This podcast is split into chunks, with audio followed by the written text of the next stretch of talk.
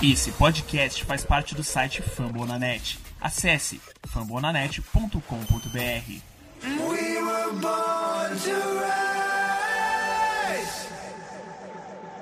We were born to rise. So what you know about sacrifice when the lights go out? The price you pay when you're digging down. Skin your teeth and a pain in your back. What you know about hope? What you know about Here we go, here we go, Browns. Bem-vindos a mais um Down Poundcast. Eu sou Marvin Abreu do Cleveland Sports BR e eu estou aqui para começar mais um Down Poundcast com Robert. Fala, Robert, colaborador do grupo Down Pound BR. Como vai, amigo? Fala, Marvin, beleza? Prazer imenso estar novamente aqui ajudando a gravar o podcast. Vamos aí ver o que nos aguarda nesse podcast de hoje, né? Valeu, um abraço. Só alegria. Eber, outro colaborador do grupo Downpound BR. Bem-vindo, Eber. Mais uma vez, um prazer enorme estar aqui colaborando de novo para esse é, podcast que está crescendo mais a cada dia. E hoje, mais uma vez, com é, um ânimo para falar do final de semana do nosso querido Browns, né? Vamos que vamos. Como é bom terminar o final de semana com uma vitória e poder gravar uma vitória do Browns no podcast. Pessoal, não sei se vocês perceberam, eu falei que Robert e Eber são colaboradores do grupo Downtown BR. Mas como semana passada eu anunciei cada um no seu Facebook, cada um no seu, no seu meio de contato, por quê? Porque agora nós tivemos uma unificação das mídias. Esse é um, um grande destaque que a gente quer trazer aqui para vocês. Hoje agora nós vamos ter uma mídia Facebook Downtown BR, uma mídia Instagram Facebook Downtown BR, o nosso blog no Fambonanet, fambonanet.com barra downpoundbr e o Twitter downpoundbr, onde vocês já conhecem lá, todos unificados, todos com um pro só. Vai sair toda semana matéria no Facebook, matéria no Instagram, matéria no Twitter, teremos também é, uma matéria especial por mês, pós-jogo, pré-jogo e o podcast além de matérias que podem sair esporadicamente, dependendo se acontecer alguma trade, lesão ou alguma coisa que a gente acha importante trazer para vocês. Então, essa é o, aquele, aquela notícia que nos dá muito orgulho de trazer que agora todas as mídias do Browns vão ser unificadas, todas com um pro, com um objetivo e é muito bom para nós poder estar tá fornecendo isso para vocês e queremos ter aquele feedback que vocês comentem nas publicações, que vocês curtam, compartilhem com os amigos, porque essa é a hora da gente trazer torcedores pro Browns. Essa é a hora da gente. O Browns precisa virar modinha. E não vejam com uma maneira mal. É bom ter mais torcedores. É bom ter uma galera nova. Então é, é um prazer poder estar anunciando isso para vocês. E bem-vindos ao grupo Downpound BR. Bem-vindos a mais um Downpound Cast. Hoje nós vamos falar sobre o que? O link do jogo o jogo querido, o jogo amado, aquele jogo bonito, aquele jogo gostoso de se ver. Browns versus Ravens. E dessa vez a gente não teve uh, chute bloqueado. Pelo menos foi bloqueado, mas entrou. Porque da última vez que a gente jogou com o Ravens divisional, não a última vez, mas jogo disputado assim até o último segundo, a gente perdeu, teve aquela recuperação de, uh, de field goal do Ravens para ganhar da gente e dessa vez na prorrogação o Cleveland Browns chegou lá. Eber, faça aí aquele resumo show de bola sobre o jogo que a gente teve, um começo do jogo do Cleveland Browns contra Ravens, jogo de divisão que o Browns foi lá e ganhou das galinhas preta, negão. Conta aí pra nós. É, eu tô aqui me recuperando dessa lembrança que você colocou aqui pra gente, daquele fatídico é, Thursday Night contra o Ravens que a gente perdeu. Nem no overtime, foi, no, foi na última posse do, do jogo, no tempo regular. Aquele kick six, né? É assim que a galera costuma chamar, quando retorna um chute bloqueado. Como foi triste aquilo, né? E hoje é, a gente pode relembrar do jogo do final de semana e, e ver que, de certa forma, a gente conseguiu uma lembrança boa para rebater com isso, né? Porque o Ravens, todo mundo sabe, né? Ele surge a partir do do, do Browns, né? O, a equipe que era o Browns se, move, se muda para Cleveland e aí começa a se dar início a nova história de Cleveland, né? Então acaba nascendo um novo rival, né? Por ironia do destino, ele acaba ficando na mesma divisão e hoje é um dos rivais assim que dá para dizer que todo torcedor do Browns odeia em segundo lugar porque em primeiro sempre virá o Steelers. Eu não sei se vocês concordam, mas para mim Steelers, Ravens e depois o Bengals que nem entra tanto assim, né? Mas vamos falar do jogo então, caras, como foi lindo ver é, essa mais uma vitória, né? A segunda do, da temporada, né? Jogando, é, eu acho que ainda aquém do que, é, pelo menos falando ofensivamente, jogando aquém do que esse ataque do Browns pode render. A gente que está conversando direto, tanto internamente, mas também lá no grupo do, do WhatsApp que a gente tem da, da galera do, do Browns a gente conversa muito sobre o potencial que a gente tem nos receivers, é, potencial que a gente tem em ends, potencial que a gente tem no, nos running backs. A gente tem três bons backs ali que conseguem é, entregar bons resultados para a gente. O Hyde sempre sendo decisivo em, em corridas ali que exigem mais aquela força. A gente tem o Duke que consegue é, usar mais a velocidade, inclusive foi muito importante ali no, no drive final da partida. E também agora o Nick Chubb, que tá entrando, tipo, e é um pouco de cada, né? Ele tem um pouco dessa força que o Hyde traz e também um pouco da velocidade que você tem no Duke. Então ele acaba sendo um ótimo, é, um ótimo adendo aí nesse, nesse back que a gente tem.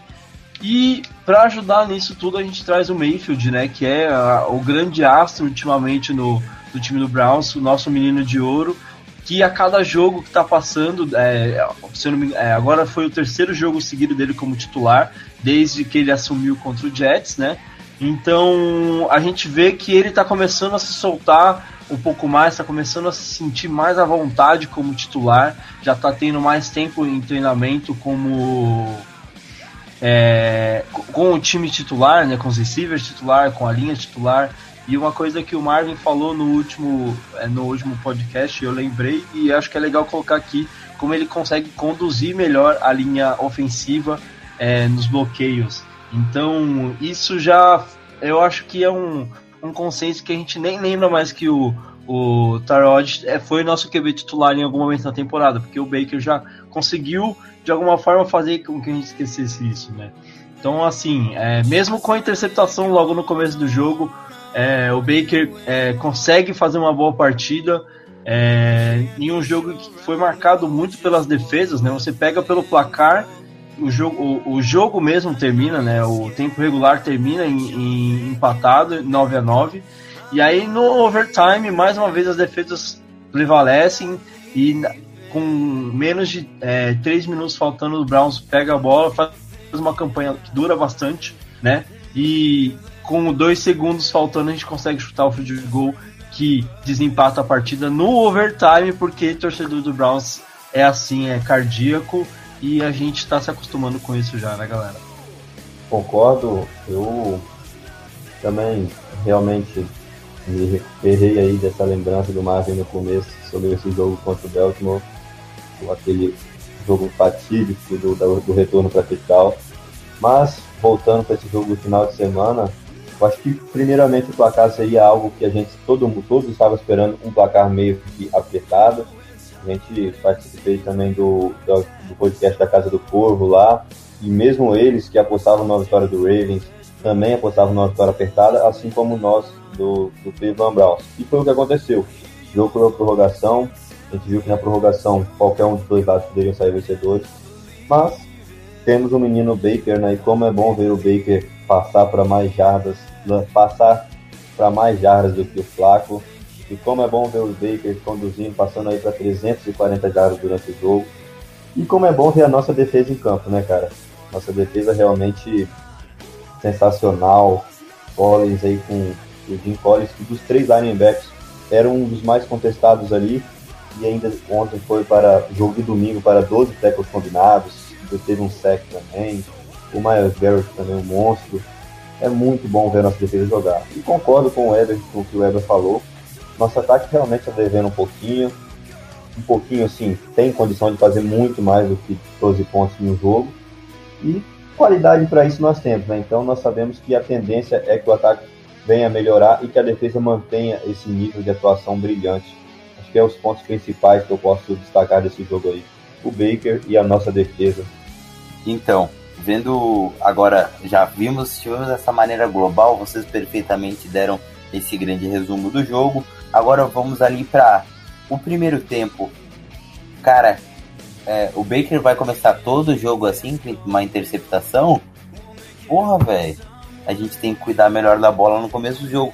Pô, primeiro jogo lá em, em, em Oakland, primeiro drive, o Callaway entrega a bola. Agora ele e o Higgins, que são unha e carne, carne e unha, alma gêmea, bate coração. Cada um vai pro lado, velho. Cada um tava numa página do playbook. Eu não sei vocês, mas eu já tô até com medo de ver o próximo jogo contra o Chargers e ter uma interceptação no primeiro drive. Parece que, pelo que aconteceu nesses dois jogos que o Baker foi o TV titular, né, que realmente precisa, como você falou, precisa de ter uma interceptação para o time acordar, para o ataque começar a jogar. Vem uma primeira, vem uma primeira posse de bola ali, é interceptado, aí a partir daí o ataque começa a funcionar mais, começa a ter cílios mais longas. E também, creio que, que é bom a gente até perder os primeiros cinco, as primeiras posses de bola com os Chargers, né? Para se acontecer algo do sangue não estressar tanto a gente. Mas eu creio que isso aí é algo que com certeza deve ser corrigido com certeza tem tudo a não, não voltar ou continuar acontecendo com frequência. O Baker aí nos seus dois primeiros jogos como titular.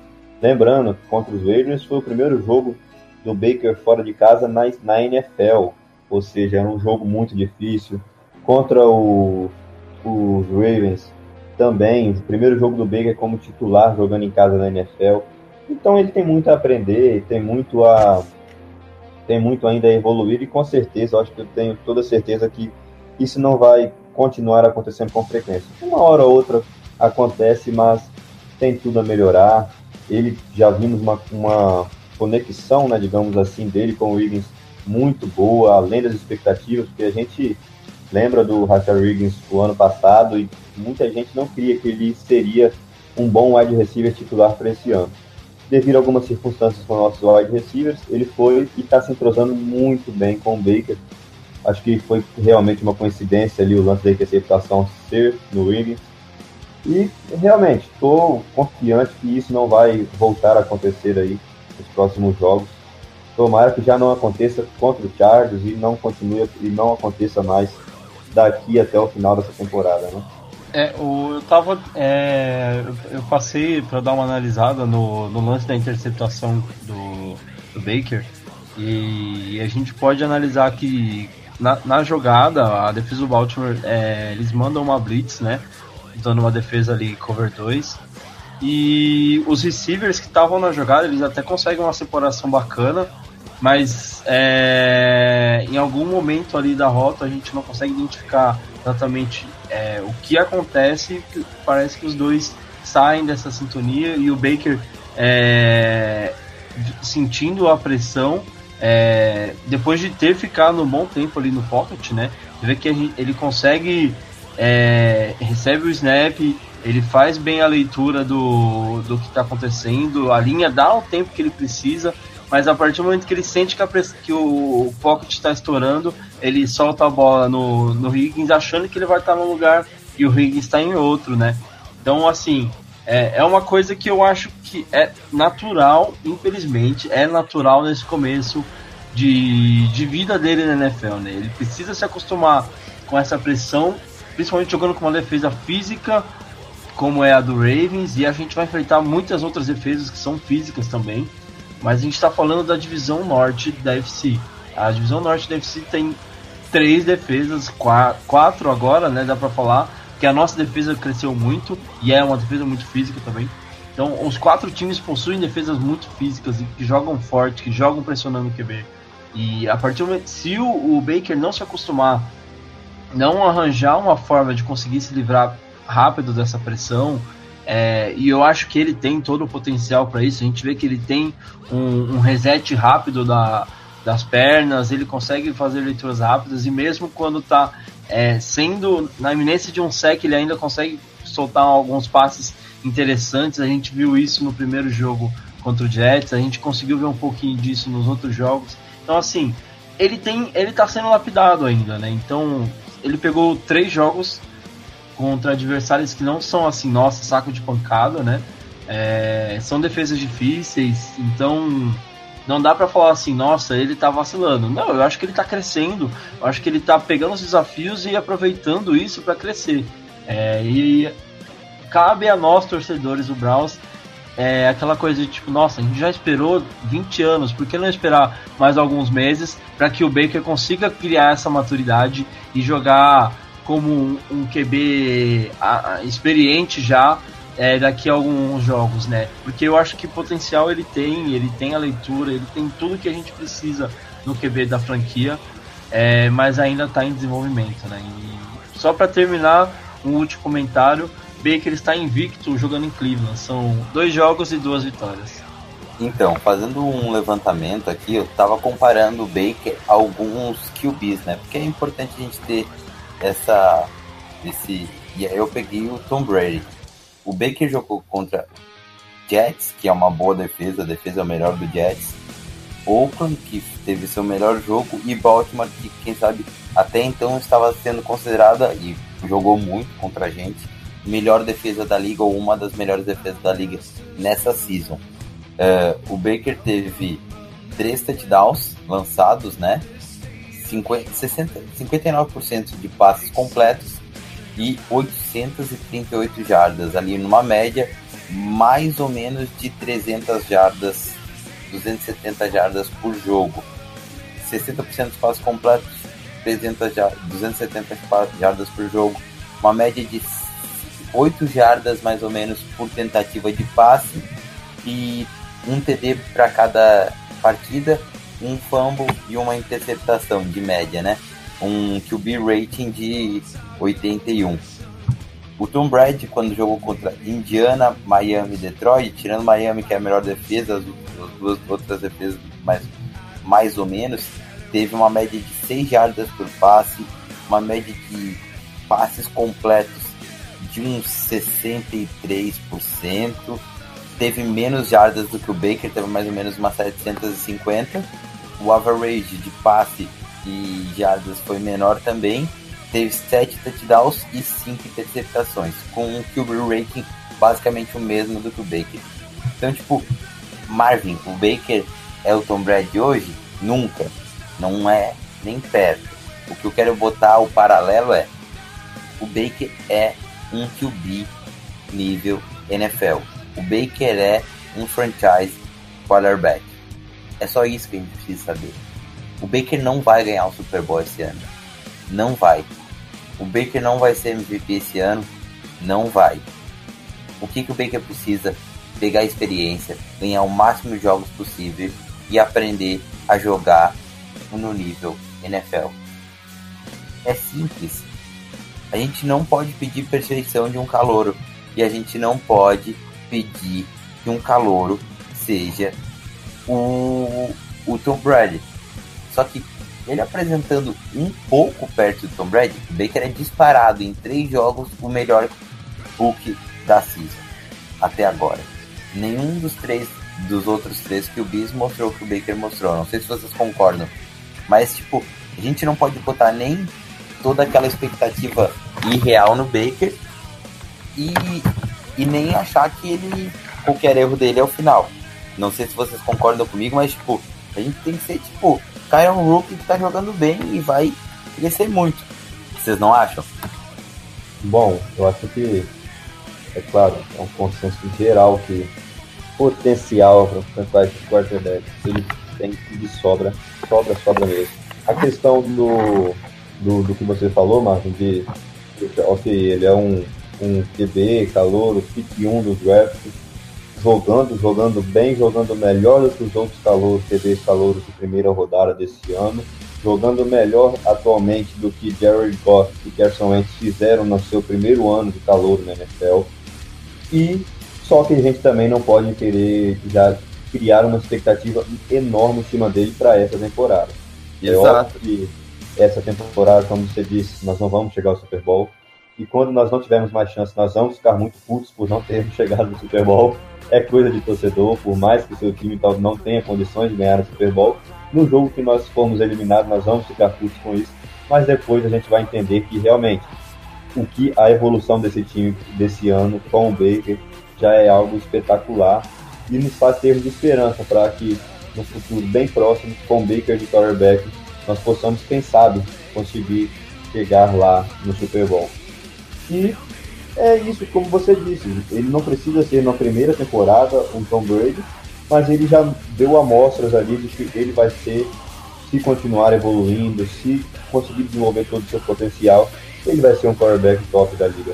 Ele não vai ser mais um que vai ficar aí trocando de, de franquia, joga um ano bem, faz um contrato bom, joga dois maus. Não, ele tem tudo para se conseguir realmente evoluir, continuar evoluindo, né, digamos assim, ser um quarterback top da, da, da NFL. Eu creio muito nisso. Temos alguns números comparando mesmo aí, os, os últimos quarterbacks que jogaram contra o Baltimore foram o Big Ben, que não lançou nem para não chegou a lançar 300 jardas, não completou 25 passos, coisas que o Baker fez. E o, o Case também não fez, não chegou a lançar 300 jardas contra a defesa de Baltimore. E o Baker, no seu segundo jogo como titular na NFL, consegue fazer isso, ou seja, ele tem amostras, tem mostrado para todos que ele é um grande quarterback. O negócio, a questão é, estamos falando de NFL, não quer dizer, dois jogos, teoricamente não querem dizer nada mas já mostram que se ele continuar evoluindo, com certeza ele vai se tornar um grande QB da liga. É, uma coisa que eu tinha mencionado anteriormente, eu acho que o Marvin bateu nessa tecla de novo e eu acho que não tenho muito como fugir disso, né? É, a questão é, é, saber ter paciência para aproveitar esse momento, né? A gente tem um, um, um QB que mostra que cara, a gente tá muito perto de encontrar um QB de franquia e a gente já tá aí desde 99 em busca desse QB, né? Agora que a gente tá tão perto assim, tipo, não existe motivo para queimar o cara, né? Tipo, mesmo com, com algumas coisas assim, erros de Hulk, ele ainda mostra muito mais do que a gente tem visto nesses últimos anos. É, em tantos QBs que passaram aí é, no por esse por essa posição, né, né tão ingrata no Browns. E hoje ele está mudando essa é, perspectiva não só de QB do Browns, mas também do time do Browns, né? Hoje a gente é, pode ver várias matérias aí falando sobre que o Browns está deixando de ser a cota da liga. Né? Então, tipo, o Baker traz essa coisa, né? A gente já tinha a questão do Dorsey mudando o time, trazendo reforços, acabando com é, as patifarias que existiam, é, limpando as bagunças do, do Jim e tudo mais. E, tipo, cara, agora traz o Baker e, tipo, dá um, leva o time para um outro patamar, sabe? Acaba o motivo da chacota e chega o respeito para que todo mundo saiba que, tipo, mano, acabou. Quem riu do Browns, riu. Quem não, quem não riu não vai rir mais, porque o time tá em outro patamar agora. A gente tá galgando ali chegar nesse novo nível, né? Não dá para dizer que a gente tá ali no primeiro escalão, mas a gente já tá galgando chegar ali no segundo, junto com times que já estão aí há um tempo é, subindo e descendo, e o Browns está nessa crescente, e eu espero que a gente consiga manter isso com a evolução do Baker, com a evolução do, do próprio Nick Chubb, que é um, um, um running back do futuro da franquia, eu acredito. A evolução do gigante Miles Garrett, que já evoluiu um ano, daqui dois, três, ele vai ser com certeza, se não o, um dos melhores defensores da liga. O Denzel Ward, que foi a melhor quarta pick que eu acho que eu já vi nos últimos tempos, a melhor escolha que o Brown já fez, né? Então, cara, a gente tem muitos jogadores com muito potencial que vão dar é, ajuda ao time chegar nesse novo patamar. Uh, eu acho que, agora fugindo um pouquinho do Baker, acho que tudo do Browns passa, tipo, a gente vê em campo, claro, a paixão do Baker, o jeito de jogar, aquele jeito de querer vencer todo momento, olhos viridados no campo, eu quero vencer, eu quero lançar, eu quero. Mas tipo, o mindset do Browns mudou com jogadores estilo Landry, sabe, com jeito o Ward, eu vejo muito líder no Ward, sabe? Tipo, é aquele cara que ele faz uma jogada, ele vai passar por cima do marcador dele, ele vai abrir o avião, o avião e falar que, ó, no fly zone, ele vai, tipo, sabe, abrir o peito, falar pra torcida que ele é o cara, tá ligado? Acho que isso é muito importante. E o Baker falou uma mensagem essa semana que eu acho que tem muito do que tá acontecendo na liga, que todo mundo tá falando. Ele falou hoje numa entrevista que eu tava ouvindo e lendo, ele falou assim, ó, uh, sobre ele ser estar invicto, né? O repórter perguntou sobre estar invicto no First Energy. Ele botou assim, ó, uh, nós precisamos ter o nosso lugar na war, war place, tipo, a nossa casa como um lugar que é temido pelos outros. E porra, velho, eu pensei assim, é tão bom ouvir isso. Tipo, o cara vai chegar e vai pensar assim, ó, puta que pariu, jogar com Browns lá é uma merda, velho. Vocês entendem a profundidade que é isso? Tipo, outros times chegar e. O mindset do cara é que outros times cheguem no nosso estádio e pensem assim, ó. Véi, nossa, é tipo ter um jogo contra o Patriots no Gillette Stadium e pensar assim, ó. Nossa, ganhar aqui é zica, mano. Ou do próprio Denver lá na altura, né? Que são. Todo time grande assim tem um fator decisivo nessa. Né, que em casa todo mundo vai para lá e tipo, caramba, é, vai ser difícil. Eu acho que ano passado a gente teve muitos jogos que a gente vendeu caro todas as derrotas que tivemos, né? Teve alguns que, tipo, mano, nossa, o cara veio e fez o que quis. Mas eu lembro de muitos jogos que, tipo, a gente conseguiu jogar muito bem, o time conseguia, com, com a ajuda da torcida, que eu acho que é um fator decisivo demais quando a gente joga em casa. A torcida é, é muito apaixonada, é muito é, fanática pelo time e carrega esse time junto com tudo isso que está nascendo, né, essa leva de jogadores. Então, assim, é, é usar todos esses fatores de, de jogar em casa é, principalmente quando a gente entrar naquela época mais fria do ano, né? Pegar esses times da, da costa leste que só fica lá na praia de boa e vem jogar aqui na neve e usar isso a nosso favor, porque quem mora em Cleveland sabe lidar com a neve. Quem mora na costa leste só gosta do sol e da praia, né? Então, pegar todos esses, é, esses fatores que podem favorecer o Browns e junto com um time bom montar esse novo mindset como você citou, Marvin, que é caminhar para é, um pensamento vitorioso e deixar de ser uma franquia que está em constante rebuilding. E essa questão de, ah, jogamos bem ano passado e perdemos, cara, o que a gente está jogando esse ano, até perdemos alguns jogos, né? Até porque o melhor apelido, o Adam Schefter publicou essa semana e é os New Cardiac Kids, né? Tipo, cara, tem que ser teste para cardíaco cada jogo do Browns, né? prorrogação, última posse, cinco jogos decididos, tipo, sem estar decidido até o último quarto. Então, tipo, Robert, o que joga a nossa defesa, né, brother?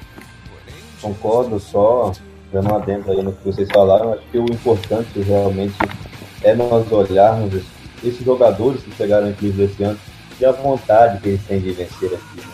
É claro, não julgando, ah, quem estava aqui no passado não tinha essa vontade, mas muitas vezes não demonstrou isso, né? E a gente consegue olhar no Ward, olhar no Baker antes mesmo de ser draftado da vontade que ele tem aqui de vencer e por isso não ficar só na palavra, né? Que eles já chegaram, já trouxeram aí duas vitórias para o Browns após 600 dias sem nenhuma vitória, então isso eu acho que é importantíssimo para a franquia. E sobre a nossa defesa, né, cara? Eu acho que é coisa coisa realmente que é impressionante. E o, time, um time 0-16, por exemplo, os três linebackers continuaram, os defensive ends continuaram, os defensive tackles, os que estão jogando, muitos jogaram o ano passado, mas esse espírito que chegou no Brawl esse ano, essa vontade, essa garra que o Brawl tem esse ano, é algo que eu acho que está sendo diferencial também para a nossa defesa. E é claro, a experiência, né? O Garrett, por exemplo, agora no seu segundo ano na NFL, está se mostrando já um monstro ali no passe rush.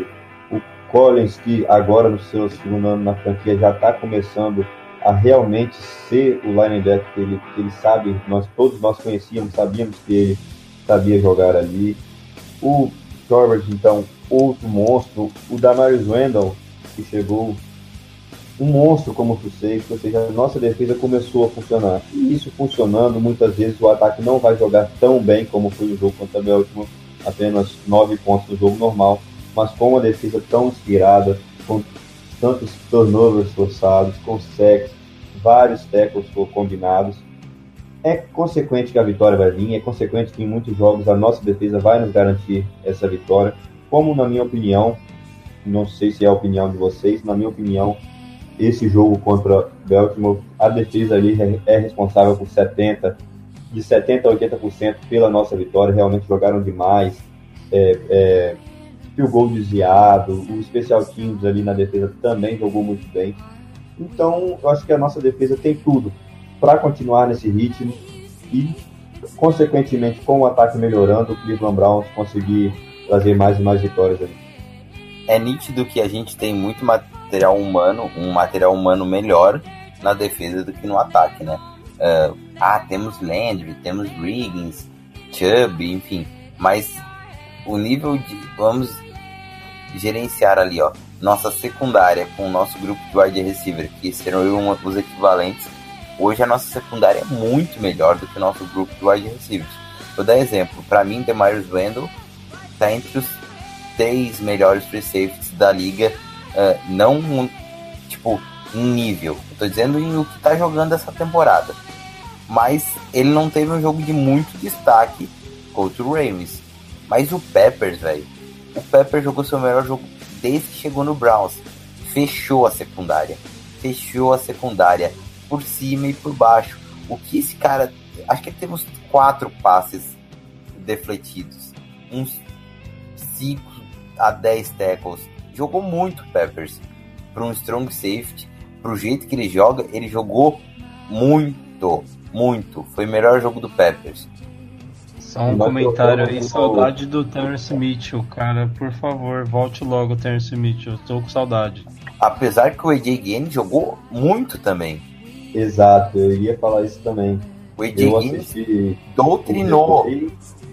Muito bem, muito bem o AJ Gaines. Eu gostei muito do que ele apresentou. Parei para assistir realmente de novo o condensado do jogo completo.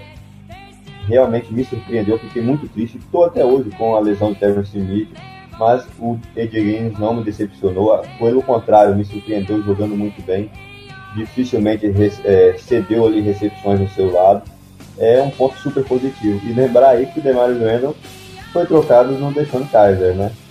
Então, eu, o, essa semana, só para quem não sabe, teve um, um, um tweet lá de um, um fã do Browns, uh, perdão, de jornalista, botou assim, ó, uh, vocês se, parece que se esquecem, mas o John Dorsey acabou fazendo um assalto quando trocou Deshaun Kaiser por Demarius Randall. E aí o Demarius Randall comentou lá em cima, botou assim, ó, fiquem quietos, ninguém quer que o Mr. Dorsey seja preso, sabe? Tipo, mó zica, ainda zoou o antigo time, tá ligado? Então, tipo, porra, velho, joga muito e pô, o Kaiser é, tá carta tá fora do baralho.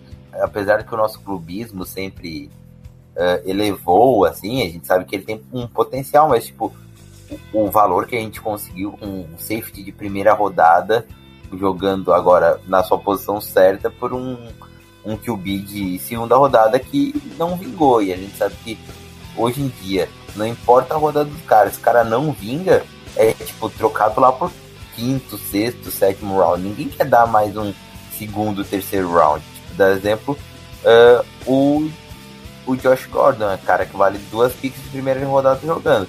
Mas como deu algum problema, é quinta rodada. Enfim, uh, só um adendo ao que o Eber falou, Terce Mitchell faz falta, porque tu pensa assim, ó, a defesa com Ward, Gaines e o, o Brian Bory Calhoun ou o AJ Carroll é uma. Mas a defesa com Ward, Mitchell e Guinness, porra, velho. Aí é outro padrão de cobertura. Foi a defesa que segurou o ataque dos Steelers no primeiro jogo, né? É, além do, de parar o Antonio Brown, a gente conseguiu reduzir Não. as ações do, do Juju e teve vários outros jogos que, antes da lesão do Terrence Mitchell, que a gente consegue perceber é, uma diferença nítida né, de rendimento. Então, até acho que no jogo do Steelers o Gaines não tava. Não sei se você se lembra, a gente, eu cheguei a comentar aqui que o DJ Kerr e o, o Brian Borer Calhoun jogou nada nesse jogo. Ele cedeu todas as big plays, sendo queimado uh, em todas as big plays. Uh, foi o Borer Calhoun. No segundo jogo, quem foi queimado foi o AJ, o TJ Kerr jogando até um pouco no outside. Aí, em terceiro jogo que nós tivemos o os três jogando, Gaines, Ward e Mitchell. E aí teve a lesão do Mitchell, né? E o Gaines jogou muito nesse jogo substituindo ele. Só que, querendo ou não, os três é outro nível com os três juntos. Com certeza, com certeza. É óbvio que com o Terence Mitchell somando aí os três, dá um padrão, um nível totalmente diferente na, na linha de cornerback do Browns, né? Mas voltando, como nós dizíamos, né, realmente o, o AJ Gaines nesse jogo foi muito bem, inclusive me surpreendendo, não esperava tanto dele, esperava realmente fosse sofrer mais recepções ali em cima dele, e foi o que não aconteceu, trazendo alguns números aqui, né, AJ Gaines teve quatro tackles e dois passes desviados, um, foi, fez sim um bom jogo, quatro, o, o Ward foi, na minha opinião, o que da semana aí na NFL, defensivo, teve cinco tackles combinados, três passes desviados, uma interceptação, desviou lá o field goal importantíssimo, que se a gente for somar aí, fez falta pra gente no final da partida. E realmente, né, cara, é só elogiar, é só elogios que a gente tem para fazer com a defesa do Cleveland Browns nesse ano de 2020. Eu quero deixar um adendo que no começo da temporada, um, o maior salário hoje dos defensive backs do Browns é o TJ Kerr. E ele hoje é o terceiro, quarto cornerback. É o quarto, quinto cornerback do Browns. Porque a gente brigou muito para ter o AJ Gaines, né? Foi, eu acho, o último a vir. Mas, tipo, o AJ Gaines é o, é o maior nome da secundária do Browns no começo da temporada. Porque ele já foi cornerback 1 do Bills, uh, que foi aos playoffs, né? Jogando muito, apesar das lesões, direto ele acho que é um, vocês vão concordar comigo, o maior nome da, da secundária, porque o Peppers vinha de um ano onde jogou fora de posição e não jogou muito bem. O Randall, uh, com esses pontos de interrogação vindo do Packers. O Ward era Hulk, o Kerr ninguém botava muita fé, apesar do contrato. E o Mitchell veio como, tipo, ah, esse cara nem vai fazer. Vai fazer holster. O, o, um comentário que eu ia fazer, eu só preciso lembrar exatamente quem foi, mas eu acho que vocês até conseguem me ajudar. No jogo contra o Raiders, é, eu acho que foi o, o TJ que foi queimado todas as vezes que estava marcando o Amari Cooper. E, e, foi incrível a quantidade de jardas que a gente tomou na, né, quando tinha esse matchup, né? Exatamente. Eu acho que foi o ponto mesmo. onde a defesa mais sofreu, assim, é, no jogo contra o Raiders, porque parecia que tipo, o cara tava dando o máximo dele, mas o máximo dele não tava segurando nada ali do outro lado. Né? Ele apanhou também em algumas jogadas que ele ficou no mismatch contra o Michael Thomas, contra o Juju no primeiro jogo. Então, assim, ó, TJ Kerr uh, e Brian Barry Calhoun, apesar que o Brian Barry Calhoun jogou muito mal no primeiro jogo, muito, foi o pior jogador parado. Jogou nada. Nos deu a, a, o empate muito, a gente não ganhou por causa dele. Porém, é, ele melhorou. O TJ Kerr vem jogando mal a temporada inteira. E é o cornerback mais bem pago do draft. Isso é preocupante. O, o Cahu ele fez uma última temporada muito boa, né? Ele foi um dos nomes assim que se destacou bastante na defesa, principalmente quando começou a sofrer um pouquinho com lesões, ele surge como um nome é, que ninguém esperava, né? E literalmente como um nome que ninguém esperava, porque o nome do cara não é o nome mais bonito do mundo, mas poxa, até aí se ele tá jogando bem, é o que menos vai importar. Mas é, ele tem essa primeira oportunidade, oportunidade não, porque a gente tem essa pré-temporada aqui é bem pesada, ainda mais porque a gente está falando do Greg Williams, que é um, um coordenador muito exigente, então acredito que ele deve ter conquistado, mas aí ele sofre com o primeiro jogo que foi bem ruim, como o Marvin citou, e a, agora tem que ver quando que ele vai conseguir uma nova oportunidade, né? Porque essa defesa do Browns, por mais que esteja sofrendo com lesões agora, é uma defesa que você precisa estar no nível muito alto para conseguir ganhar os snaps na partida. Não sei se vocês concordam com isso. Exatamente. E o, o Greg Williams, assim como o Todd Haley, ele é daqueles técnicos cascas grossas. O cara faz cagada no jogo, não importa se treinou bem, tu vai perder snaps, tu vai ser rebaixado, alguém vai tomar tua posição. Porque o que vale é o jogo. São caras sérios. E o Brian Border Calhoun, é, a gente tem que lembrar que todo mundo tava com medo dele ser cortado, porque todo mundo gosta dele. Ele é tipo o Duke Johnson da defesa, tá ligado? É aquele cara que, que a torcida tem um carinho especial, porque jogou bem quando a gente estava jogando muito mal. Então a torcida tem um carinho muito especial. E, e a gente ficou bem feliz quando ele virou o free safety reserva do, do Demarius Randall. Não sei se você se lembra. Lembra, Howard? O BBC? Exato. Concordo, ele. É como você falou, acho que não tem comparação melhor, né? A questão dele ser o Duke Johnson da defesa. É um, o Duke Johnson no ataque é o faz tudo, é o cara que vai ter boas corridas, é o cara que faz boas recepções. E o BBC, que é o Duke Johnson da defesa, é o cara que vai trabalhar ali como quarterback, é o cara que vai trabalhar no special teams, é o cara que vai trabalhar ali, como você falou, como reserva na época do PC. É um cara querido e todos ficamos realmente com medo dele ser cortado, mas já vimos aí que ele vai ser super importante no elenco e como já e como dissemos, né, ele apesar de do TJ Carey ser o mais bem pago aí, realmente até agora não fez por onde. Eu achei um ponto interessante que você destacou, foi algo que eu, eu percebi no, assistindo Hard Knocks, que foi a questão do Greg Williams realmente ser daqueles coordenadores, é, digamos assim, linha dura, né, barra dura. Eu lembro no jogo, foi o jogo de pré-temporada, não lembro se foi contra o Giants ou se foi contra o Bills, era um jogo que a gente estava ali, acho que a gente já estava até ganhando no segundo período, fomos o intervalo, e no Hard Knocks mostra, no final do segundo período, o, o Greg Williams xingando os caras, eu vou pegar vocês no vestiário, eu vou mostrar vocês como é que se joga isso daqui, no seu tipo, um jogo de pré-temporada. Então imagina como ele não deve ser em um jogo de temporada regular, né? Nesses jogos que o Cleveland já fez aí. Ou seja, é um cara barra dura e não vai ser o, o salário que o CJ Carey ganha que vai dar mais snaps para ele, né? Realmente, como ele vem mal, deve perder bastante. E, e sobra espaço para o BBC, né? Que foi um cara, outro bem citado por você, quando estávamos maus, ele foi bem. E foi, no caso, do ano passado. É um, um garoto, um cara bem promissor. E tomara aí que ele tenha mais snaps, né? Agora deve ter ainda mais com a lesão do Terence Hill. É um cara que tem muito potencial, com certeza. É, só lembrando também pela torcida, né? Muito, muito. Só lembrando que o para o pessoal não ficar muito assustado, o salário do TJ Care é parecido com o que eles fizeram com o Fells e com o Wright, né?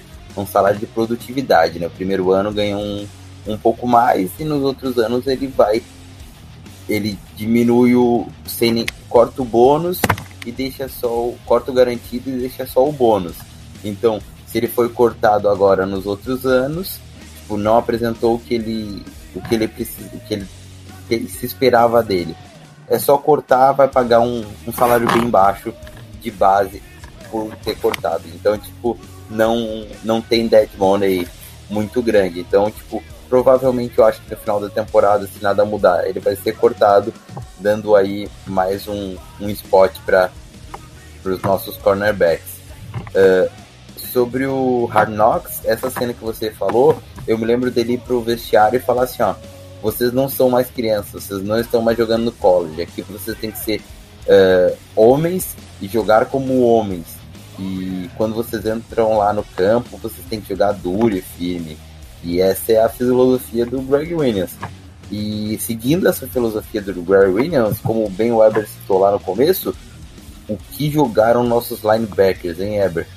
Cara, é, é impressionante a gente ver o trabalho de, de contenção que a gente está conseguindo fazer, é, principalmente ali é, contra corridas e conseguiram manter o QB, é, aquele que, é, o que a gente chama de QB contain, né, que é manter o QB dentro do pocket, pra, porque a nossa secundária a gente está se garantindo, né, então a gente é, tomou alguns passes, mas uma estatística que é, que é bem legal de trazer aqui, a gente pode ver que o Flaco tentou 56 passes e acertou 29.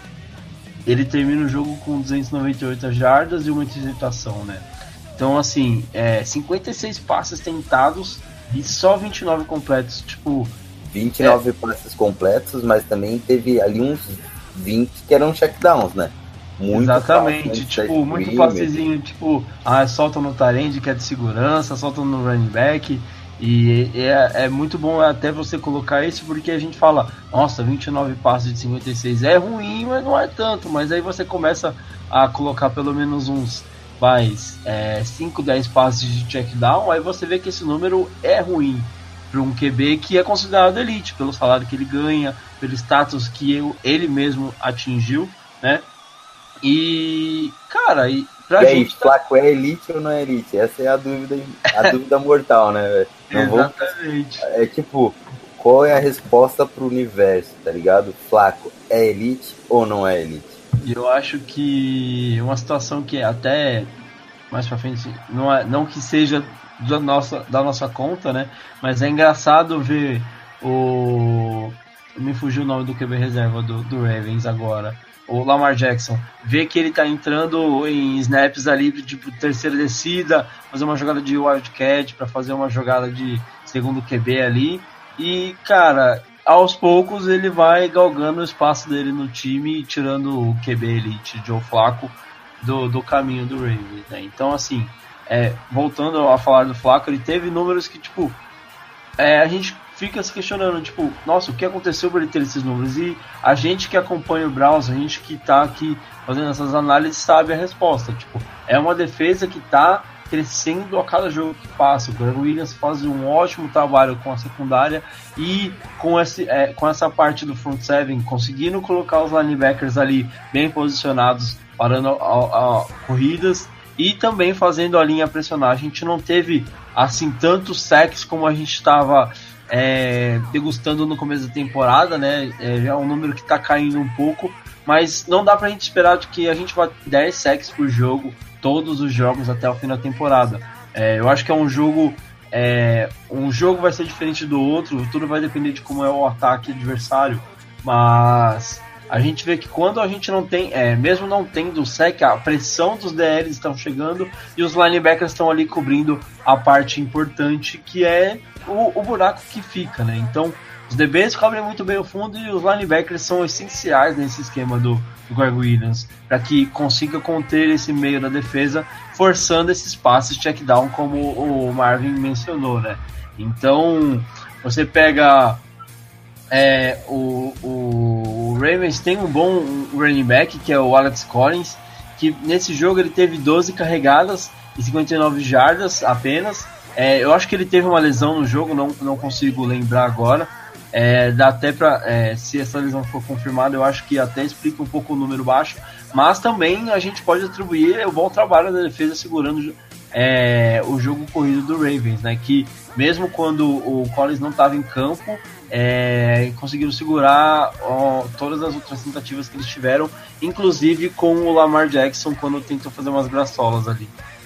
Eu concordo realmente, o nosso grupo de linebackers e é algo que a gente fica, poxa, e como lembrando, voltando, sem querer, já, sem querer voltar lá atrás, mas voltando, como o Marvin citou, poxa, o BBC foi um cara que quando estávamos mal, jogou bem.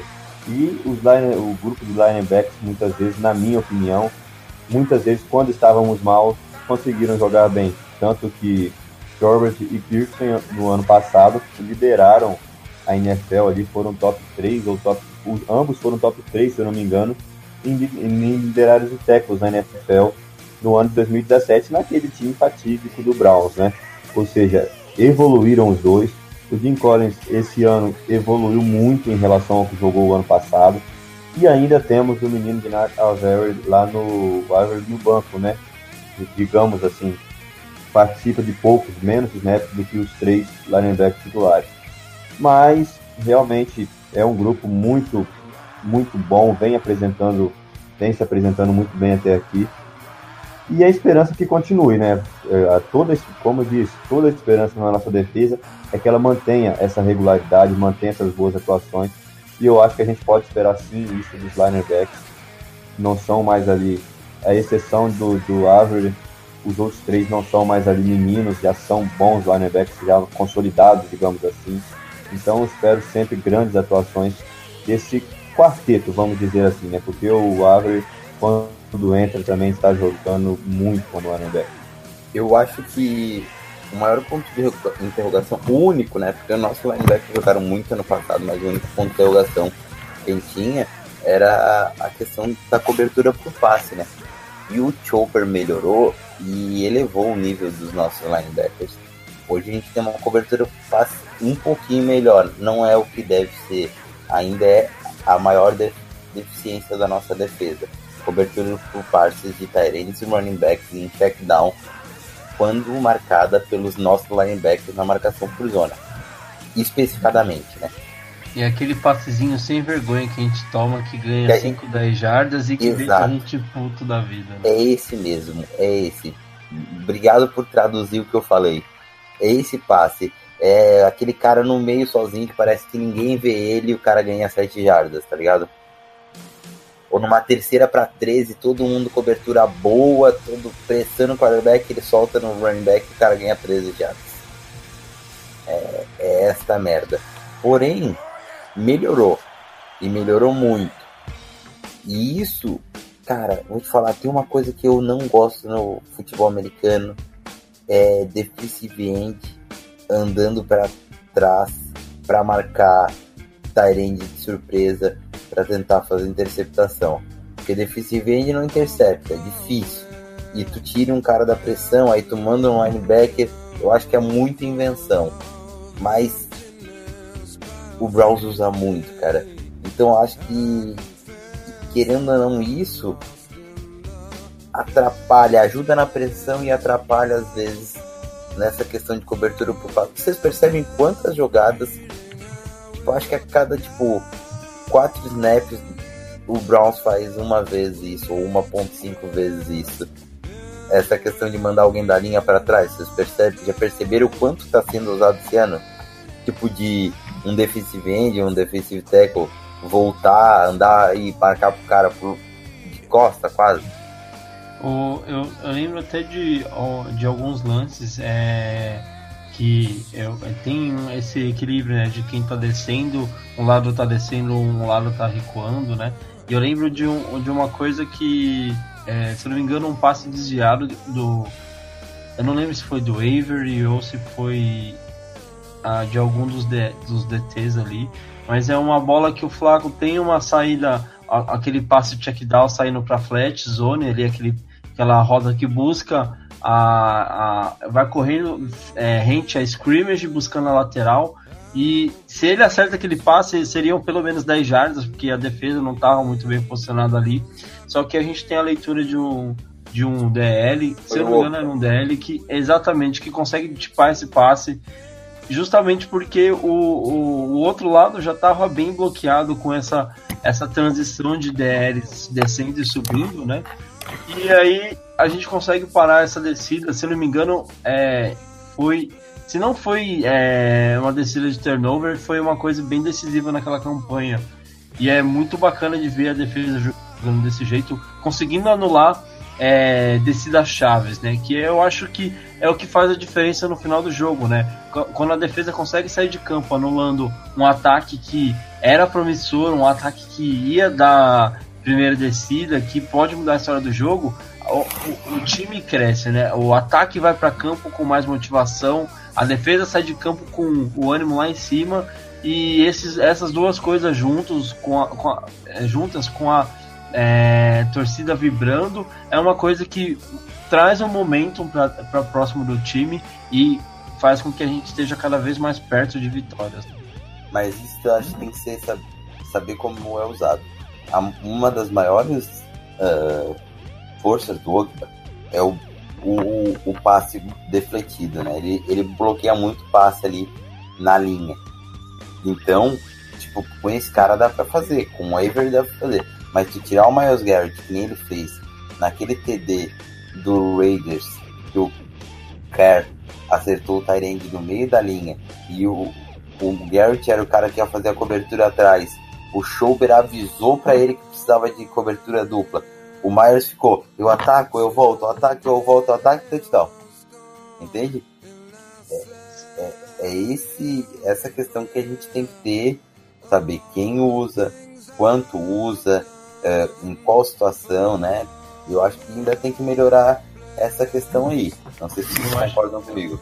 Eu acho que o Garrett sofreu bastante no jogo contra o Raiders. Não só por essa questão que você mencionou, mas também porque foi incumbido, dado a ele a missão de parar o Lynch, né? Então, assim, é, foi mais uma função que ali talvez ele não tivesse acostumado a fazer. É... E tem que se acostumar a fazer, porque quando precisar parar running backs do tipo do, do calibre do Lynch, é, a gente vai precisar usar caras do, do calibre do Miles, do calibre do, do Ogba, para conseguir fazer essa. É, essa ao invés de avançar até o QB, né, descer e conseguir conter uma corrida ali, é, evitando um avanço maior. Né? Então isso é uma, eu acho que além desse tipo de função, o Garrett ainda precisa se acostumar com essa coisa do é, de ajudar na cobertura também de passe, porque a defesa conseguiu melhorar nessa questão. Você tem um Schober ali que conseguiu desenvolver é, essa parte do ano passado para cá. E mas quanto mais jogadores estiverem com essa com esse, é, esse com essa leitura de jogo, né, que ajudem a defesa a crescer nesse quesito, melhor vai ser pra gente. Eu acho que concordo com o Marvin quando ele fala a respeito ali do, do defensive end sair para marcar o Tairen. Eu acho que no nosso time agora, dois anos de temporadas horripilantes aí na NFL, eu acho que a gente tem que fazer o simples e o simples muito bem feito. E jogadores com qualidade para isso nós temos. O Ogba, o Miles Garrett, então. E tem como o Weber também bem citou, o, o Garrett tem que se acostumar aí a, a marcar muitas das vezes corredores do calibre como foi do Marshall Lynch, né? O Marshall Lynch, se eu não, não tenho salvo engano, acho que foram 130 jardas contra o contra o nosso time, contra o Browns, mas mesmo assim, devido a muito tackle do Garrett, que sal, salvo engano, só confirmando aqui, foi o jogo em que o Garrett mais teve tackles na, no, nesse, nesse ano na NFL e teve o número de sacks que a gente estava acostumado a ver, muitos sacks do Garrett ali, muita pressão no quarterback adversário nos, nas duas primeiras semanas. Teve uma diminuída no jogo contra Oakland, nas três primeiras semanas, perdão, justamente porque ele foi designado ali para realmente parar o Marshall Lynch. Tanto que o Garrett nesse jogo teve oito tackles combinados ali, marcando o Marshall Lynch. E vamos enfrentar muitos running backs desse porte, desse calibre, e precisamos de jogadores do calibre semelhante, do, de calibre alto, para realmente parar essas corridas. O jogo contra os Chargers também vai ser muito interessante aí. Vamos ver o que, que nós vamos, o que, que o Browns vai arrumar para parar esse ataque dos Chargers. Então é isso, eu acho que sou a favor do simples e do simples bem feito. Não, não, não sou muito a favor desse negócio de defensive end sair para acompanhar Tyrant, para marcar Tyrant. Acho que o papel do defensive end, principalmente dos nossos, como é o Garrett e o Ogba, que são dois monstros, é realmente o pass rush, é chegar no quarterback adversário, é forçar, induzir o quarterback adversário a um erro, e quando der, sempre o sexo, né? Eu só quero deixar um adendo aqui, para finalizar a defesa, dois adendos. O primeiro é, ou serão três, sem dúvida agora, eu vou falando. Primeiro adendo é, se existisse um Most Improved Player o MIP, como diz na NBA, uh, é, na NFL eu diria que Job e Demarius Randall seriam candidatos. o Dwayne Job é um, um, dos melhores 3D uh, defensive tackle da liga, velho. Tá jogando esse monstro, velho. É absurdo. Absurdo. Absurdo mesmo. Pressão, sec, bull rush, parada na corrida. Tá, tá jogando muito e isso é novo pra caralho, velho. É segundo ano, é uma porta, tem 22 anos, se eu não me engano. Então, tipo, ainda temos muito talento na nossa linha e talento jovem para muitos anos. Outra coisa que é importante botar a consistência que o Chris Colin traz para o jogo de bloqueio de corridas, né? Ele que nos ajuda a ter esse equilíbrio. Porém, eu ainda acho que a gente deixa desejar um pouquinho, principalmente nas corridas do outside, né? E a gente com os deficientes muito focados na no pass rush esquece, né, da corrida. Mas o outro adendo que eu ia colocar é Chris Smith. Chris Smith veio do Bengals, um salário bem baixo, defensivamente, foi ganhando seu espaço, foi titular enquanto o, o Ogba não jogou. Chris Smith é um cara que a gente não, não vê muito falar dele, mas ele tem um overall grade nos jogos sempre muito bom, tá sempre lá entre os cinco melhores jogadores da defesa, seis melhores jogadores da defesa. Não quer dizer que o que ele tá fazendo, tá fazendo pressões, tá usando a corrida, bastante técnico, então isso quer dizer que é aquele cara que faz serviço sujo, apesar de não ganhar seus louros da vitória, então estamos entregando aqui uma caixinha de porcelana com os louros devidos a menino Chris Smith. Uh, o último adendo que eu ia colocar era Miles Garrett seria líder em destaques nessa, nessa temporada se não houvessem tantas faltas do Browns. Muitas vezes ele fez o sec e teve falta, o juiz achou uma falta mentirosa lá ou verdadeira e cancela o sec do Miles Garrett. Ele tem, acho que sim. O Garrett teve pelo menos dois, dois offsides no, no, último jogo, né? Nessa euforia de chegar é, cedo no, no QB, ele acaba é, queimando a largada ali é, por duas vezes e por duas vezes ele conseguiu, foi pego no, no snap pelo ataque do Raiders, né? Pelo do, do Raiders, desculpa. Exato. Mas um adendo também, uma, uma observação é os, os juízes não podem ficar três tempos e meio sem dar uma falta pro Ravens, né? E aí quando tem aquela falta de illegal contact no Landry na, no overtime, eles pegam e não dão. Vocês estão de brincadeira, né? Vocês são uns pão, como diz o, o Neto. Pão! Absurdo! Mas vamos pro ataque. O Robert vai começar falando dos nossos drop receivers.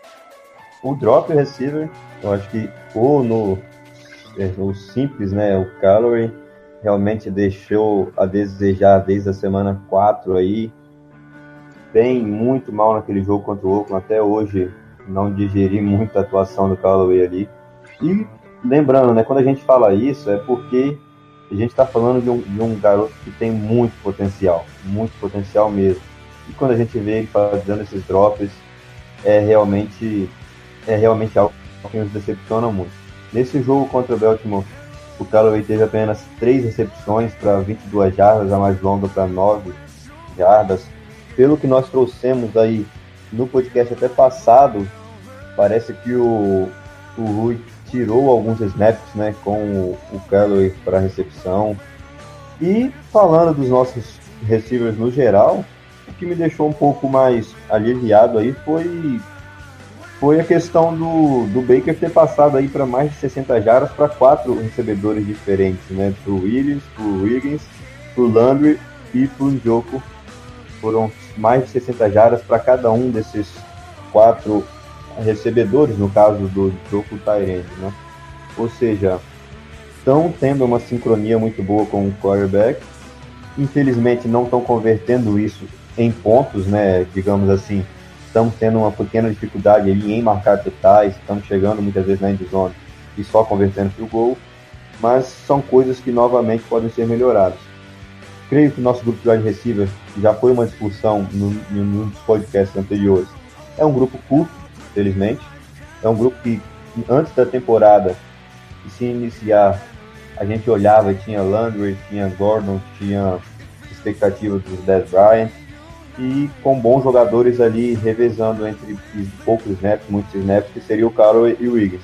Acabou que, devido a várias circunstâncias, como nós já citamos, o nosso grupo hoje tem Landry, que é o líder desse grupo de wide receivers, um dos líderes do time do Browns, Wiggins e Callaway, dois jovens recebedores do Callaway rookie esse ano, com grande potencial, e tirando esses três, dificilmente nós lembramos de cabeça um receiver do Browns que pode chegar, entrar no jogo ali e fazer a diferença. Então, por isso que essa é a nossa preocupação. Quando o Callaway começa a dropar, começa a jogar mal, quem a gente vai pôr no lugar dele? Realmente não tem essa opção, né? Então, é torcer 100% para que o Callaway volte aí, comece novamente a, a ser lapidado, né? Comece a mostrar todo o seu potencial, porque potencial a gente sabe que ele tem. E com certeza, com Callaway, Wiggins, Wiggins com essa conexão com o Baker que ele está, e o Landry, nós temos tudo aí para ter três wide receivers muito bons no jogão. Eu acho que, primeiro, nós, nós precisamos de um big man efetivo. Apesar que o Willis jogou bem, Derek Williams, né? Fez aquela recepção crucial na overtime. Mas eu acho que precisamos de um big man efetivo, né? Eu acho que um camisa 10 e Bryant no, Bryant, no Browns. Então, uh, fica, fica a dica, né? Eu, eu vou dar um adendo aqui. Eu tô falando muito adendo hoje, não reparem. Mas então, foda-se. Uh, o menino Higgins, que hoje é o recebedor mais seguro do Browns em relação a drops, o, aquela conexão direta, Wi-Fi pegando top ali, ó, quatro risquinhos, top 3G Max 4G Plus, ficará de duas a quatro semanas fora, porque ele teve uma sprained, né? Uma como é que eu posso falar? Ele estiramento no, no tendão colateral do joelho. Então, tá aí essa merda, né, velho? Porra, hoje o Browns vai ter. Pro próximo jogo, Browns. Até então, né? Porque como o Damian Hartley também tá machucado, o nosso uh, deep chart do wide receiver é Landry, Callaway, uh, Derek Willis e Holder, Hold Streeter. Então, é aquela famosa merda, né, velho? Pariu. Parecia que esse ano ia ser diferente.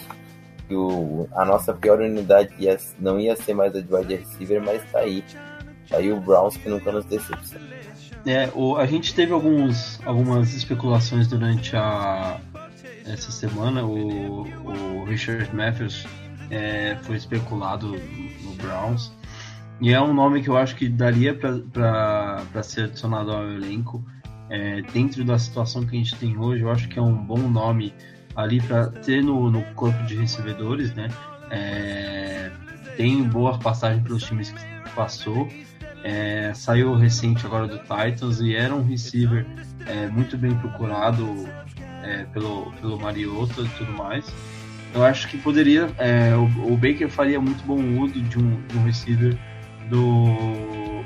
como o, o Matthews é, é, pode trabalhar, né? É, essa lesão do, do Higgins ela, vem num momento muito ruim, né? Porque, como o Marvin mencionou, a gente já não tem muitos nomes. A saída do Gordon pro, pro Patriots é, deixou um, um, uma saudade nos nossos corações e também um rombo é, no nosso corpo de receivers, né? Porque não é qualquer nome que a gente perdeu, e sim um cara que a gente sabe que tinha um potencial gigante para ser é, até um possível futuramente hall, é, hall da fama aí, se tiver cabeça no lugar, é claro, né? E é, cabeça, falando de cabeça no lugar, eu acho que é o que falta também pro Callaway, né? O Callaway, ele teve os problemas na, na, na pré-temporada, né? Aquele problema de, de ter sido flagrado com, com maconha no carro e aí ele não notifica a, a equipe, né? O, não notifica o Dorsey e o, e o Hugh Jackson do que havia acontecido e eles descobrem pela mídia e aí fica aquele climão que a gente conseguiu acompanhar pelo Hard Knocks e cara ele ganha uma segunda chance é punido no, naquele jogo de pré-temporada contra o Giants e até então tipo a gente cara viu um, um receiver de um potencial gigante conseguiu se recuperar e dentro de uma punição é, ainda conseguiu anotar um touchdown é, e daí para frente era um potencial gigante, né? Eu não sei, é, não, eu acho que é complicado de tentar explicar o que se passa com, com o Callaway, porque ele é, tem, tem bons momentos já nessa temporada, mas a maioria dos momentos que a gente consegue lembrar dele são drops decisivos, inclusive, né? A gente tem aquele touchdown mega importante contra o Saints, que ele faz uma rota que é a especialidade dele, o que é que a gente, o que a gente espera dele, que é essa ameaça pro, é, de, de fundo, né? Uma rota rápida que chega no fundo, fazendo a defesa se preocupar é, sempre em marcar fundo, né? O que a gente chama de deep, deep threat, né? Uh, e a gente não consegue ter essa ameaça, sendo que tipo toda vez que ele tá livre a gente sabe que a chance de drop é grande.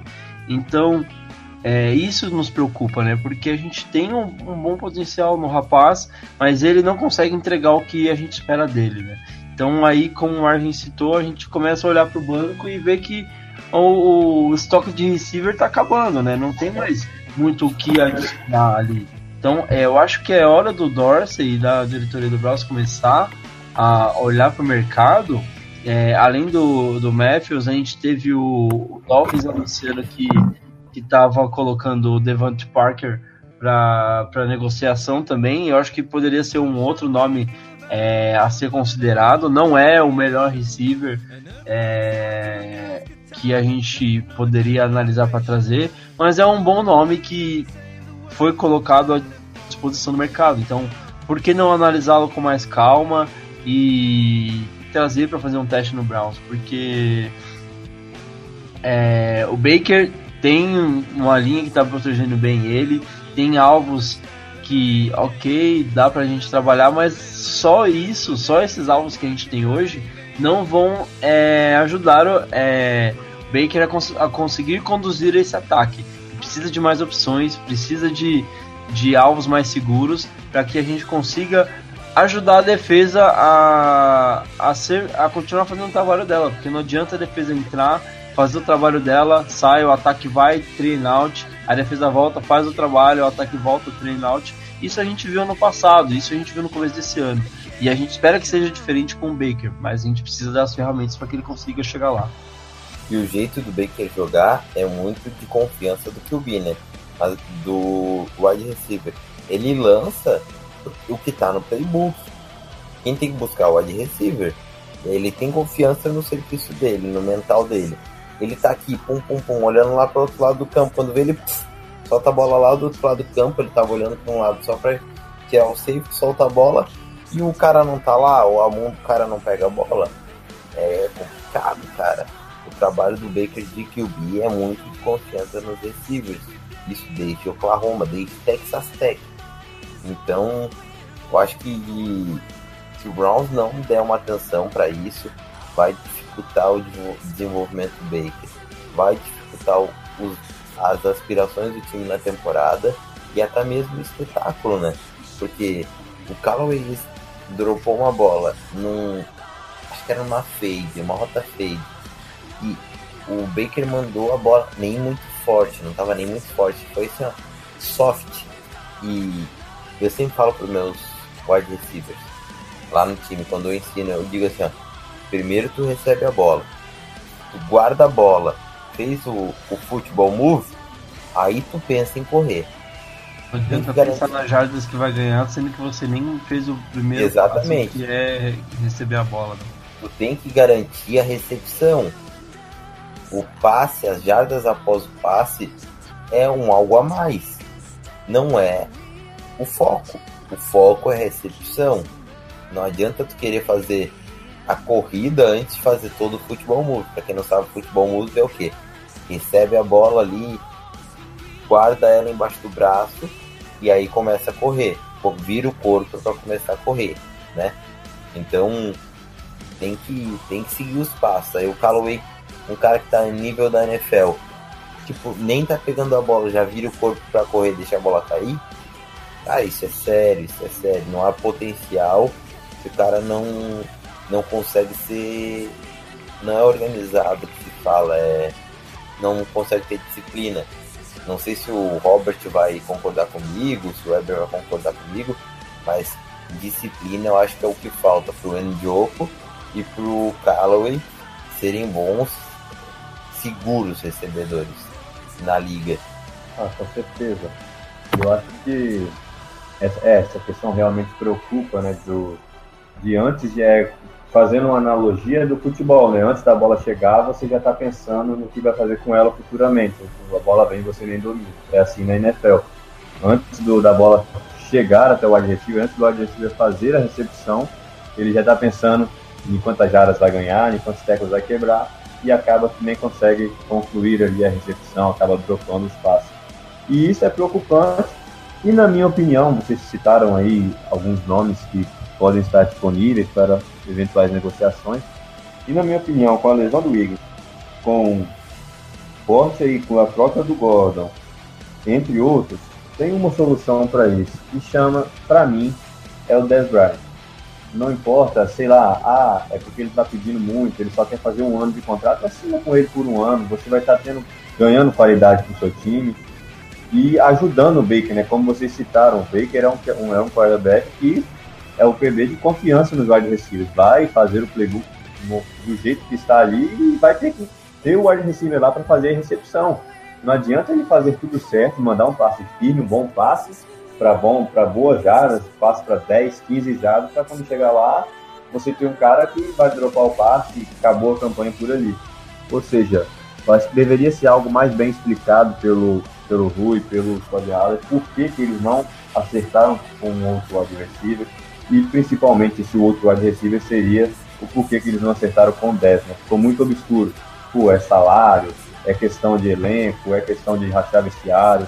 Tá muito estranho. O Browns é um grupo curto de recebedores, um grupo que, por mais que nós já falamos que tem talento, um é Rookie, que é o Callaway, está decepcionando por enquanto, mostrou potencial, mas decepcionando com esse drop. Hoje do nosso Três. cinco, do nosso seis wide receivers, nossos cinco wide receivers, três são hooks, né? Então é, é preocupante, é. né? Um draft um sexta rodada e um terceira rodada. Então, acho que a torcida do Browns merece uma explicação de, poxa, como é que é? Vocês estão realmente confiando nesses wide receivers, nesses rookies? Vocês acham que realmente eles não vão sentir a pressão, que vão jogar no alto nível na temporada? Ou realmente tem algo que está impedindo vocês de assinarem com 10, ou algo que está impedindo vocês de buscarem um wide receiver com mais experiência para ajudar aí o Baker, como o Weber bem citou, não vai adiantar você ter o Baker com bons passes, com passos firmes, cumprindo certinho o que está no playbook, mas se a bola chegar e os wide receivers droparem. O Landry é um baita de um wide receiver, mas como a gente sabe, ele vai ser bem marcado no jogo, dificilmente ele vai estar livre em muitos momentos, e mesmo assim tem feito alguns drops, mas é um wide receiver seguro. Mas só ele simplesmente não basta. Agora com a lesão do Higgins ainda, né? Landry jogou muito bem nesse jogo, esse último jogo que teve, e um adendo ao Landry, ele está sendo mais usado no slot e está sendo bem, jogando bem no slot. Mas um cara que ganha 15 milhões, é top wide receiver na liga, num overtime, na última posse, perdão, num quarto quarto, na última posse do quarto quarto, o time com a bola, precisando para o relógio, ele pega, me corre para dentro do teco com a lateral do campo aberta, olha, tem que pegar e mandar o cara, sei lá, aprender a jogar, velho. O Landry sacrificou um timeout por causa dessas besteiras dele. Isso é, é né? O... No, no, na, nessa, nesse momento na transmissão, se não me engano, até o comentarista é, traz a, essa, esse comentário que vem do, do, do Halley, né? Ele fala que o Landry, ele acha que muitas vezes ele é super-herói e que vai conseguir fazer coisas além do que ele consegue. Tipo, cara, eu não tenho dúvida que o Landry é um dos melhores receivers que a gente tem tem e já teve nos últimos tempos, né? Uh, mas eu acho que é legal quando ele é consciente do que ele precisa fazer e do que ele consegue fazer, né? Consegue separar essas duas coisas. Que nem naquele lance era muito simples ele conseguir, tipo, o máximo de yards possíveis, mas já beirando uma sideline, quando sentiu o tackle pisa na linha, tipo, mano, para esse relógio, sabe? Vamos preservar. E aí, tipo, depois no final do jogo ele acaba se redimindo, né? Com um outro lance que decide, é, que a, faz a gente avançar ali no drive final, mas ainda, tipo, não, não, não exime do fato de ele ter tomado uma decisão ruim é, dentro do tempo regular, né? Eu acho que são coisas que ele vai precisar. É, é, é, tipo, cara, menos nome e pensar que o Browns está aqui esperando faz muito tempo para crescer. E ele vem com esse mindset, né? A gente não tá esperando esse tipo de ação dele. Então, assim, é, é mais, tipo, em prol do time, sabe? Vamos jogar pelo time depois, com certeza, as estatísticas vão vir. É, todo mundo vai tentar fazer o, sempre o seu melhor em campo para dar a vitória para o Mas é preciso ser consciente, é preciso é, usar a cabeça em todas as jogadas para não acabar é, deixando o, o, o, próprio Browns em maus lençóis novamente. Para finalizar o ataque, a gente Acho que não tem muito para falar do jogo corrido, a gente achou que ia ter mais carregadas do Nick Chubb. Como ele não fez muita coisa nas três carregadas que ele teve, o Browns não deu mais. O Duke Johnson foi crucial, né, pra gente para essa vitória. Foi o melhor jogo dele, teve umas conversões muito importantes. E o Ride consistente, mas não foi um jogo acima da média para os nossos running backs. Foi um jogo ok. Não comprometeram, mas também não brilharam a linha ofensiva, como sempre, sendo uh, eficiente, apesar de alguns sacks, fazendo o papel dela. Uh, Desmond Harrison jogando bem, consistente, sendo tudo aquilo que a gente espera de um left tackle, mesmo com, sendo undrafted, não tendo aquela, como eu posso falar, tipo, aquela pompa, jogando bem, até mesmo parando o o bom uh, front office do front seven do Ravens, então acho que o, o, caminho é promissor, só precisa melhorar algumas peças, né? Eu não sei se vocês têm mais algum adendo a falar sobre o nosso jogo corrido e, e a nossa linha. Quanto a mim, eu acho que realmente você deu uma boa resumida aí. Creio que o Desmond acho que foi até você mesmo que publicou no grupo, né? Tá vindo muito mais do que a encomenda no draft fazendo bons jogos, tem tudo aí a, a só evoluir, continuar evoluindo aí na liga. Apesar de alguns sacks, a nossa linha está bem. E o grupo de running backs, né? Tamo, é isso. O, o Hyde aí, aquelas corridas pelo meio, quebrando jardas, começando numa primeira para 10 para fazer o time chegar ali numa segunda para 5, segunda para 3 eu acho que nós temos que forçar um pouco mais são as corridas laterais, né? Que a gente vê nos jogos. A maioria das corridas laterais que o time tenta dá certo, mas tenta pouco, muito pouco. E muitas vezes acaba ficando meio que manjado ali pela linha adversária. Essas corridas pelo meio com o Hyde tentando quebrar tecos e acaba que chega um determinado momento que ele vai e bate na linha de scrimmage e acaba voltando, né? Eu acho que é isso que tem que ser melhorado, correr mais pelos lados ali o time do Cleveland Browns. Eber, algum adendo final aí? É, eu acho que é importante ressaltar, é, além disso de tudo que a gente está falando, que é, ter três bons running backs é importante por causa justamente disso. A gente tem é, jogos que o Hyde vai entrar e vai decidir com o estilo de jogo dele. A gente tem jogos que o Chubb vai entrar e vai decidir com o estilo de jogo dele. E a, a, gente teve o Duke Johnson entrando e decidindo da forma como ele se sente melhor, né? Da forma como ele atua melhor. Então acho que ter três bons running backs vai nos ajudar nesse sentido de tipo, cara, é impossível os três não estarem em um dia inspirado, tipo, pelo menos um deles, sabe? Então contar com isso é uma coisa que eu acho que vai nos ajudar bastante. É, é claro que alinhado com, alinhado com bom desempenho da, da linha ofensiva, claro é, que é importante. É, um dos três sempre vai trazer um, um, um ali um, um ponto positivo para o nosso ataque, né? É, concordo com o que o Robert falou, a gente precisa abusar um pouco mais dessas corridas é, fugindo ali para lateral, né? A gente tem muito essa coisa de correr pelo meio, correr ali pelo, pelos gaps internos da linha. E, e, muitas vezes a gente já tá ali, tipo, em cima do, dos defensores, em cima dos DLs, do, dos DTs, e não consegue avançar muito, né? E principalmente percebendo quando é uma defesa mais física, é, aí buscar, por exemplo, usar mais o Chubb ou o próprio Duke Johnson em, em corridas mais abertas, né? Que, que fogem ali daquele bolo do, da, da OL contra a DL. Já buscando o segundo nível onde a gente tem linebackers, porque ali é, basicamente fala, cara, resolve com as pernas e, e é onde o Duke tem mais facilidade, onde o Chubb tem mais facilidade. E o Hyde, além, ele tem a finta, mas ele acaba usando mais o recurso físico, né, do corpo de bater e conseguir ganhar duas jardas, uma, duas jardas extras com o contato.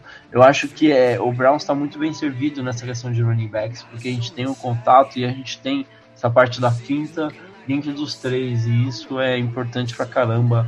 É, num time que está buscando crescer e num time que está buscando ganhar divisão, como é o nosso objetivo hoje. Eu acho que o Weber resumiu bem aí também, né? Que a questão do da, da, do drible, da ginga que, que, os três running backs têm, o Duque principalmente ali, que é o cara querido por todos no elenco e querido pela torcida, né? Porque o Duque realmente é um baita de um running back. São running backs também que conseguem ali receber é um grupo, grupo na hora que né? De running backs. Foi? Um, um grupo completo de running backs. Exato, você tem para todos os, todos os gostos, digamos assim. Né? Tem o cara que vai mais na porrada, o cara que vai ganhar jardas depois do teco, tem o cara que vai trabalhar mais com a perna, tentar sair mais pelo lado, fugir mais ali da DL, daquela blitz inicial. E o Chubb ali, né, rookie esse ano, que fez um baita de um jogo, marcando dois setdowns, mas na, na última partida teve poucos snaps, não conseguiu repetir a atuação, mas também um baita de um running back. Eu acho, eu acho que para finalizar agora só ficou o nosso placar, aquele placar moleque para Browns e, Lake, e Lakers. É, Los Angeles. Ô, oh, velho, esqueci. Chargers. Chargers, LAC.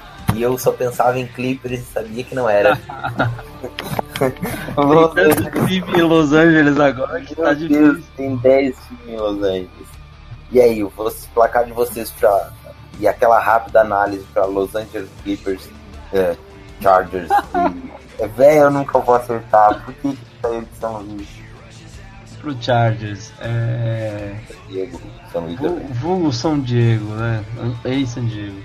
Bom, é, eu acho que um, um, ponto positivo pro Baker, né? Eu acho que ele deve estar até um pouco mais aliviado é que o Bolsa não vai jogar, né? Ele só retorna na semana 9 então é assim menos um problema que a gente vai enfrentar. Uh, mas falando da questão é, dos problemas que a defesa vai enfrentar, a gente tem o, o tio Phil, né, como QB, o Philip Rivers, que é, sempre dá trabalho para defesas. A gente teve é, o último jogo que que a gente ganhou de, antes dessa seca foi justamente contra o San Diego, é, que agora é Los Angeles, mas numa batalha assim muito árdua, onde a gente conseguiu é, bloquear os field goals e tudo mais. Mas o Philip Rivers sempre costuma fazer é, alguns milagres de formas estranhas, mas consegue entregar passes. Philip Rivers. É. O melhor, pior QB da história que vai ser Hall of Fame. Exatamente. Essa mecânica estranha que ele tem de lançar a bola e conseguir colocar bolas fundas ao mesmo tempo. E ele tem ameaças, ele tem bons receivers que conseguem ser rápidos, né? E Melvin além disso, Gordon. além disso, tem o Melvin Gordon, que é um, um dos melhores running backs hoje da liga, que vai dar muito trabalho para essa, para nossa, pro nosso front seven aí. É, vamos precisar trabalhar bastante para parar é, tanto é, o Philip Rivers ali. Eu espero, eu espero um pouco mais de sec, secs do que a gente teve no, no, nesses dois últimos jogos, né? Eu acredito que a, a DL e, e, os DTs vão conseguir trabalhar melhor nessa questão. É, e vai ser muito importante é, parar corridas é, decisivas, né? Assim como tem sido e sempre vai ser importante. Eu acho que esse jogo de domingo vai ser crucial a anular, anular o jogo corrido, porque a nossa secundária eu acho que vai conseguir se garantir bastante contra o, o passe do, do tio Phil aí. E o placar, Eber? Olha, eu eu acho que vai ser mais um jogo apertado, porque são dois ataques que, apesar do, do ataque do Browns estar um pouco baleado na questão de receivers, eu ainda acho que é um jogo que, é, pelo, pela dinâmica dos ataques, é, sugere que aquele jogo de tiroteio, como foi, por exemplo, é, touchdown atrás de touchdown, uh, mas eu vou ficar aí com 24 a 17, por aí. E você, meu amigo Robert, qual seria o placar para essa pra esse clássico? Bom, eu acho que tem algo para o Brown se preocupar é pelo que analisei um gráfico bem bacana, inclusive, nas últimas na semana até semana 4. O gráfico era até semana 4 dos times que mais conseguiam alinhar ali bons jogos corridos com bons jogos bons jardas aéreas com boas jardas ganhas corridas também, terrestres. E o time que na, na ocasião mais tinha alinhado jardas corridas com jardas passadas era exatamente o Los Angeles Chargers. Então é algo de se preocupar, realmente tentar parar as corridas ali cruciais do time adversário. E creio que vai ser um jogo muito disputado também, tem que ser, né? Estamos falando do Browns. E o meu placar aí vai de 20 a 17 para o Browns três pontinhos de diferença, posse de bola para o Chargers ali no, nos últimos lances do jogo, uma interceptação do Ard e vamos ganhar de 20 a 17 para trazer aí essa terceira vitória para o Browns. Certo, então, meu placar fica aquele placar moleque, como sempre. Eu arrisco aí um 14 a 24. 14 não. Hum, 13 a 24. Baker vai deitar no jogo vai ter seu melhor jogo vai finalmente aí ter um jogo com com um bom desempenho de TDs, né? O Baker leva o time até a end zone, mas não tá conseguindo converter, o que converte normalmente é corrido. Então, eu acho que Baker vai, vai fazer a diferença. Pessoal, foi um prazer ter vocês aqui. A gente encerra mais um Down Podcast. Eu quero agradecer a participação nesse projeto, ao participar no Opção no podcast, todo o empenho que vocês estão tendo. É, é muito bom contar com vocês. Eu, eu agradeço, não sei se vocês querem dar mais algum recadinho final, mas já deixo aí o meu agradecimento o agradecimento da galera pela participação de vocês. Eu acho que é, é legal ressaltar essa, é, essa, esse empenho que é, a gente conseguiu desenvolver aí para conseguir chegar nessa união de, de mídias, né? Para unificar tudo e deixar quem está procurando conteúdo do Browns, quem está querendo saber mais sobre o nosso querido Brownzão, é, nas mídias conseguir achar de uma, de uma forma mais fácil e com mais qualidade. É, a gente está conseguindo reunir uma galera que tem muito é, muita garra, tem muita vontade de fazer o material, tem muita vontade de fazer as coisas acontecerem. Eu acho que isso é fundamental para que a gente continue caminhando e, e, rumo a fazer uma cobertura é, de qualidade aí do da, dos materiais do nosso querido Cleveland Browns, né? Bom, de minha parte, novamente foi um prazer participar da gravação que vai ser muito importante aí a unificação dos Estados Unidos. Lembrando que tudo que a gente está fazendo aí é realmente para querer expor com qualidades conteúdo sobre o nosso browsão, é expor com qualidades aí tudo o que acontece no dia a dia do Browns, tudo que for relevante aí para que cada vez mais possamos atrair mais e mais fãs da franquia, mais e mais torcedores e tentar passar para vocês, né, tudo que pós-jogo, pré-jogo, podcast, como já vem acontecendo.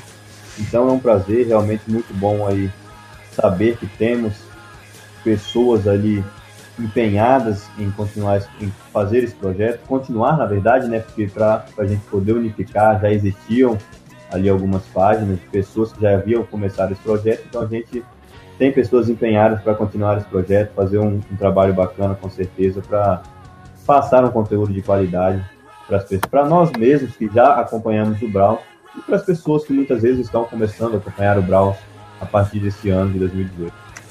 E finalizando, novamente eu agradeço aí a oportunidade de estar gravando o podcast e conto com todos, assim como o Ego, que vocês possam estar seguindo as nossas redes sociais, agora aí tudo unificado, tudo BR. Tudo da BR, Twitter, Instagram e Facebook. Pessoal, Exato. muito obrigado. Foi um prazer estar gravando com vocês. Nós encerramos aqui, Boys. Ficamos com o final do Downpound BR, episódio 3, sobre a disputa de Browns versus Ravens, onde a gente ganhou o divisional, o jogo da divisão. Muito obrigado, um abraço a todos e tchau!